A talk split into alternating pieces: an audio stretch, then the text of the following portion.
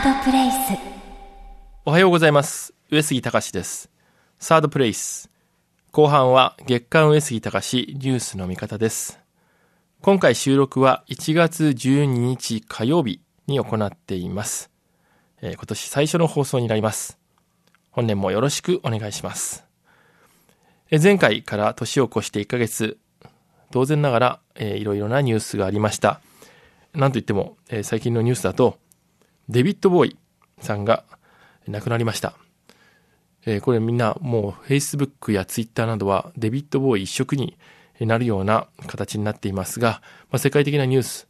まあ、癌で亡くなったわけですが、いろんな人に影響を与えていたんだなと。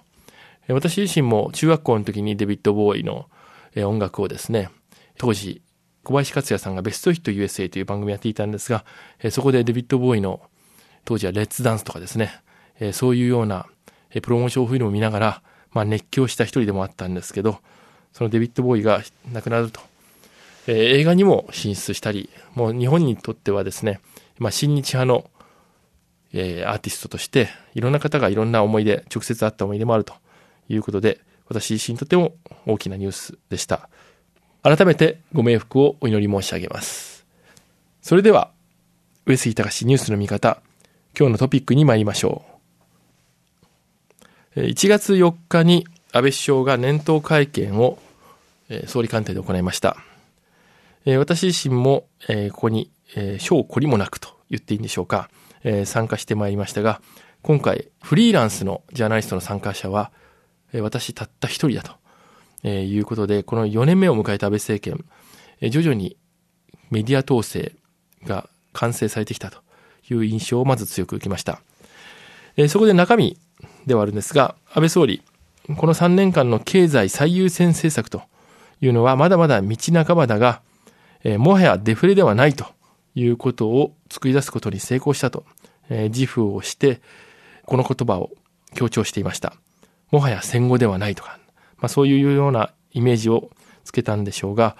えーそれを宣言するのは総理ではなくて、まさに社会、えーそれから一般の方たちがそういうふうに実感したという時だと思うんですが、えこのあたりは当然ながら政治家ですね、え自ら宣言すると。えそして、今年のサミットに関しては、伊勢志摩サミットということで、日本が議長国なんですが、それに対しての並々ならぬ意欲を、え出し、えさらには少子化対策、これ新三本の矢ですが、えこれについては、え私自身、これは政策ではなくて的じゃないかと。つまり、方法論を示したものと違う。最初の三本の矢は確かに政策だったんですが、えー新しい三本の矢というのはこれは的ですと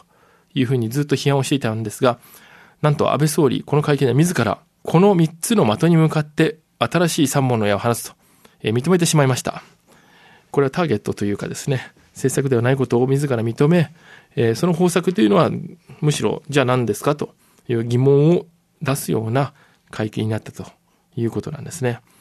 えこの会見の中で、まあ、この経済についてのいろいろな発言というのは別として、私自身が一番気になったのは、安倍総理の姿勢、つまり政治に向かう姿勢が、おごりが入りすぎたんじゃないかというフレーズが一つあったので、えこれについて検証したいと思うんですが、え安倍総理記者の質問に答える形で、参議院選挙、今年の夏ですが、開かれる参議院選挙に関して、えどれぐらいの、まあ、勝敗ラインということを聞かれたんですね。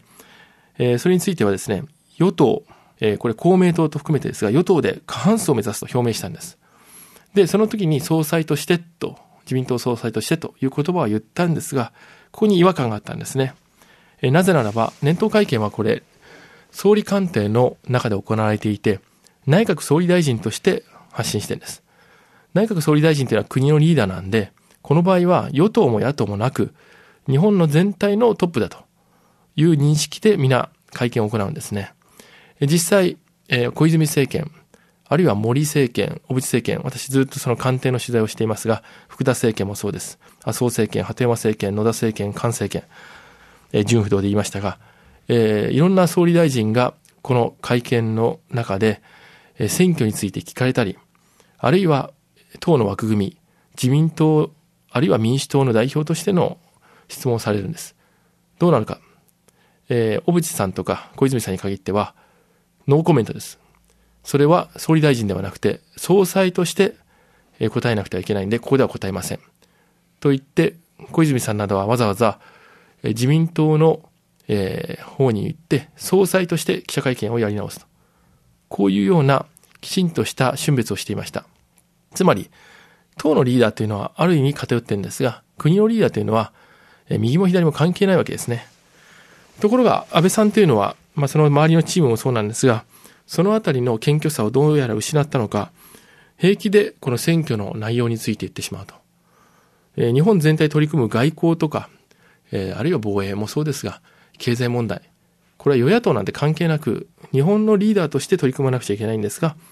あくまでも総裁という立場を平気で総理官邸内に持ち出し、えー、さらにはそれに対して、まあ、質問をした記者も、あるいはそれに対して周りで聞いている内閣記者会の記者たちも、何の疑問も持たずに当たり前のように進んでいると。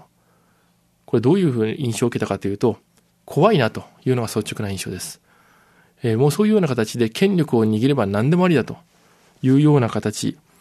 えー、先ほど言ったように小泉さんとか、まあその前の小渕さんもそうですけど、森さんも、そこの部分の謙虚さはあったんですね。安倍総理にそれが失われているというのを、まさにこの記者会見で、えー、実感しました。えー、そしてもう一つ、この会見で私自身が疑問に思ったことというのは、えー、今回、フリーランスが一人と言ったんですが、えー、座らされる席が一番端の右端の一番後ろでした。別に私を不遇してる、きちんと処遇してないということを言うつもりはさらさらありません。問題はフリーランスだったら誰でもそこなんです。えー、その代わり、見渡すと、えー、20席から30席ぐらい私の前の席が空いていました。ど真ん中の席が。えー、そこは内閣記者会が自由に座れる席です。記者クラブが。えー、これなんでこんなことをするのか。えー、そしてその席に座ろうと思いました。近いですし。断られました。君はフリーランスなので後ろだと。これはどういうことかというと、私自身別にそこに座るのをおかしいと言ってるわけじゃないんですね。えー、おかしいと言ってるよりもむしろ、みんなにフェアにそういうチャンスを与えるべきだというのを15年前から言い続けてます。えー、だからこそ、え記者クラブシステムというのをきちんとフェアな形で内閣記者会や官邸の方に何度も何度も、何度も何度も繰り返し何年にかかって申し入れ、えそして2009年に今私たちフリーランスや海外メディアが入るようなシステムを作ったわけです。えー、これは私自身もそのチームに入ってました。で、そこから進むどころかまた元に戻すように指定席まで決める。これは大きな問題じゃないかというのは、古今東西ですね、政治や行政がそのように都合の悪い、本当の質問をしてしまう、政権にとって、え、気まずい質問をしてしまうような記者を取り付けるのは、これはアメリカでもヨーロッパでもあることなんです。えー、実際、え、アメリカでも、え、ホワイトハウスの危険人物記者というのがあって、それにはなるべく当たんないようにすることもあったと。そういう時どうなるか。えー、周りの記者たちが、えー、そういう時にはチャンスを与えるんです。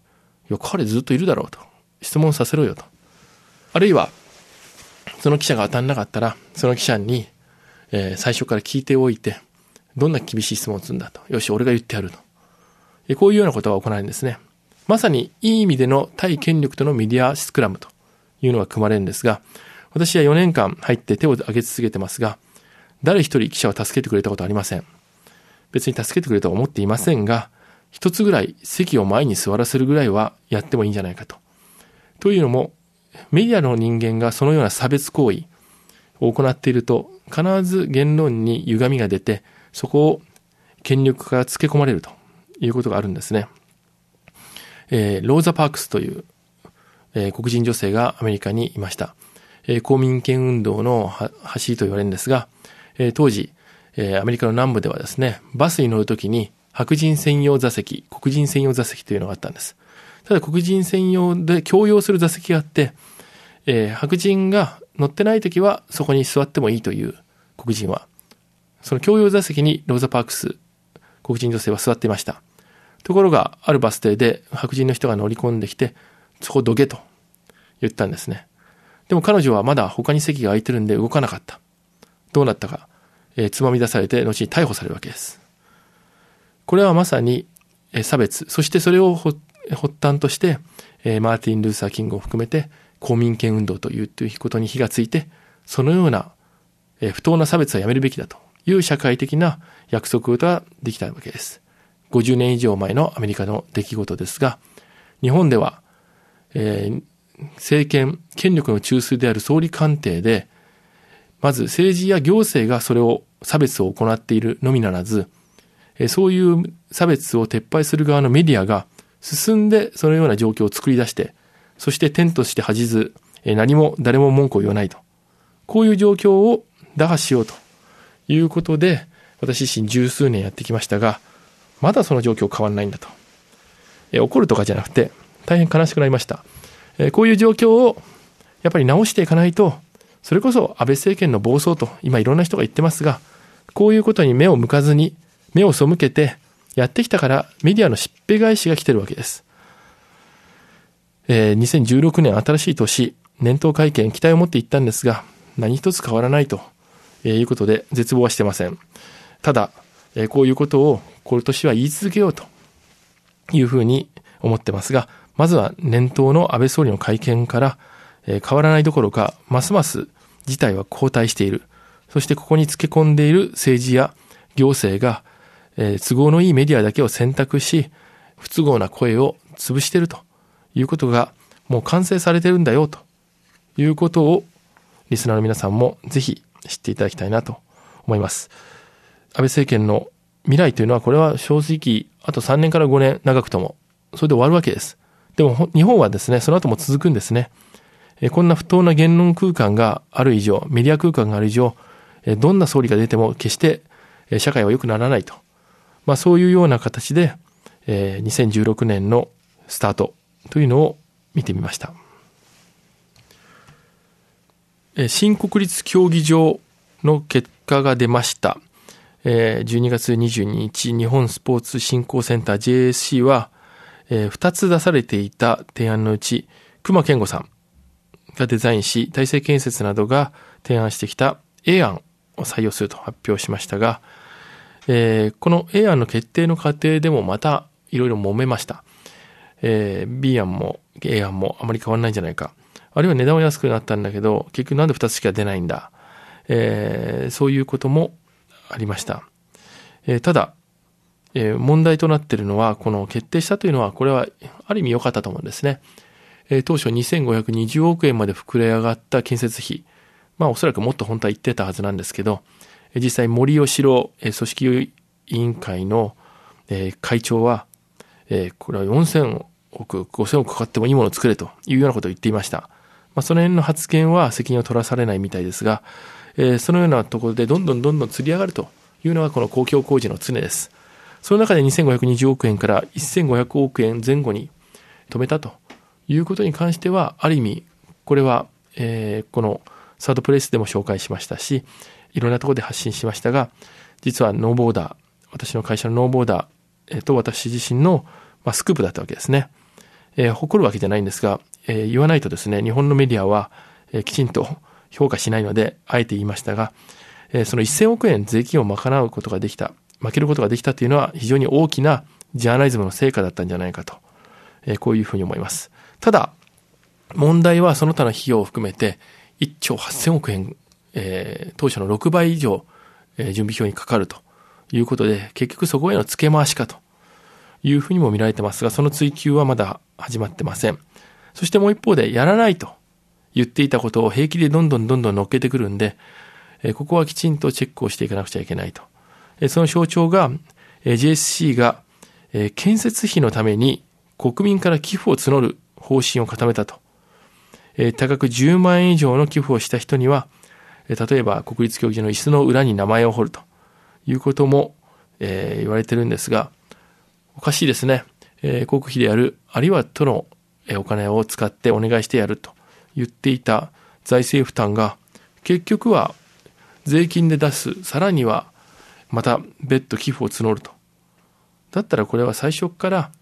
えー、このシステムというか、公募も含めて失敗だったんじゃないかと。認めた方がいいんじゃないかと、えいうふうに思うわけです。そしてその失敗があった場合どうすればいいか。これは最初のザハ・ハディワンの失敗というのをは明確なわけですから、えー、その時に担当した人間は一旦全員去るのが筋です。なぜ失敗した人間が何のえチェックも受けずに反省もなくまた同じチャンスをもらってるのか。オリンピック組織委員会は一旦解散、出直しするということをずっと言ってますが、改めて今回の競技場の、え、この JSC の決定も含めてやり直しをすべきだと。人選も含めて。今、森喜朗会長、そして JSC の会長トップだった河野さんもなぜか五輪委員会の副会長になってます。えさらには当時失敗をした元電通の高橋さんも、え入ってるわけです。委員として。個人攻撃するつもりはじゃありません。ただ失敗した人間が、え何のお咎めもなく、また同じところに入っていって、まさにね、ダイレクトに言えば利権を漁ろうとしてる人しか思えないような行為っていうのは、やっぱり控えるべきだと思うんですね。裏返せば、日本っていうのはそんなに人材がいないのか、えー、この人たち以外誰もできる人がいないのか、そんなに脳なしが集まってるのかと。こういうふうにしか思えないわけですね。やはり、えー、間違えたら、一旦その責任を取るということが、ま、いい、日本のいい文化だったわけですが、それなくして何度も何度も再チャレンジを何のお咎めもなくできるというのは、普通の国、そして一般に生きている我々社会人だって、中小企業の社長だって失敗して何もないってことはないわけですから、きちんとそういうところをもう一回見直してほしいと。えー、そういうところも、えー、出てこないのは、やはりメディアの追求、えー、ここの部分が、ここは弱いんじゃないかと。ぜひ頑張っていただきたい。えー、いろんな、えー、圧力もあります。目に見えない圧力が強いわけです。えー、オリンピックに関しては何、何しろ、放映権というものを、今言った3社、えー、森会長や、えー、JSC の元河野さん、副会長、それから何といっても電通という会社に行ってまだ力を持っている高橋さんに握られているというのはありますが、そういうところとは別ですね。本当にスポーツの祭典を健全にしたい。えそして国民のためのオリンピックにしたいという意思があるんだったら、えそういうような利権も乗り越えて、えメディアは放映権もあるが、えきちんとやっぱりスポーツをみんなのためにやろうよという基本に戻って、えそういう不正を追求すべきじゃないかというふうに思うわけですね。えー、安くする安くすると言っても結局、先ほど言ったように1兆8000億円。こういうような莫大な金額の方に付け替えをされてるわけです。えー、そこに目がいかないで、えー、この国立競技場だけに行くというのは、これはメディアの人に言いたいんですが、ジャーナリズムの鉄則である国民の税金の使い道、えー、つまりタックスペイヤーとしての立場をきちんとチェックするというところの基本に立ち返れば何をすればいいかということがおのずとわかると思います。えー、同じ同業者にエールを送りながら、この新国立競技場の決定を今後も見ていきたいと思います。サードプレイス、後半は月刊上杉隆ニュースの見方でお届けしています。えー、今年は猿年、えー、私自身、えー、年男、48歳になります。5月に。えー、猿といえば、あの日光東照宮の、えー、三猿の彫刻を思い出されます。世界遺産にもなっていますんで、えー、英語では、えー、Three Wise Monkeys と言うと大体通用する。まあ、通用しない時もありますが、えー、これは社会において人間の賢い振る舞いと、えー、いうことになっていますが、えー、果たしてそうなのかということで疑問を思っています。ということで、私自身今年は、えー、見ざる言わざる聞かざるではなくて、えー、ジャーナリズム的な見地から言うと、これは全く逆の方がいいんじゃないかと、えー、いうことで、見るでござる、聞くでござる、言うでござるというのを、えー、モットーに、新三ざる宣言と題して、え、うちの会社、ノーボーダーにも、えー、今年はこれでいこうというふうに言っています。見るでござる。物事を見ようというのはどうするかというと、えー、メディアで言えば、現場に足を運ばなくてはいけません。えー、少なくとも現地に行ってその目で見る。えー、そして、えー、終わった後でも、えー、そこに立つことによってどんなことが行われたのか、えー、人と会うということもここに行くんでしょう。えー、そういうことが必要となるわけですね。そして、えー、聞くでござる。えー、これはもう文字通り取材です。直接、えー、当事者、あるいは関係者、えー、それから証人、証言者などに話をどんどん聞こうと。えー、とかくこのネット文化、ネットメディア、ネットジャーナリズムが跋扈する日本では、え、この見るでござる、聞くでござるというのを省いて、平気でジャーナリズム、あるいはメディアで発信する人たちが増えてきました。えー、自戒も込めて、この見るでござる、聞くでござる、というのをやっていこうと。えー、もう一つ、最後の言うでござる。えー、これは、えー、日本の社会がですね、なんか言ってしまうと、後でこれ友達と意見が違うと仲間連れにされちゃうな、喧嘩するなというのが蔓延しています。特に政治も行政もそうですし、メディアもそうです。自主規制やコンプライアンスといったものにとらわれて、本当は言っても平気なことを平気で遠慮してしまう。つまり言うでござるというのは、遠慮せずにどんどん言おうと。ちっちゃなトラブルがあろうが、確執が芽生えようが、やっぱ言っとけば、長い目で見れば、それが結果として人間関係を再構築する材料になるんで、これをやっていこう。この三つ、見るでござる、聞くでござる、言うでござるが、えー、私自身の今年の宣言、モットー、新三猿宣言。ということで、今年もよろしくお願いします。以上、上杉隆でした。サードプレイス。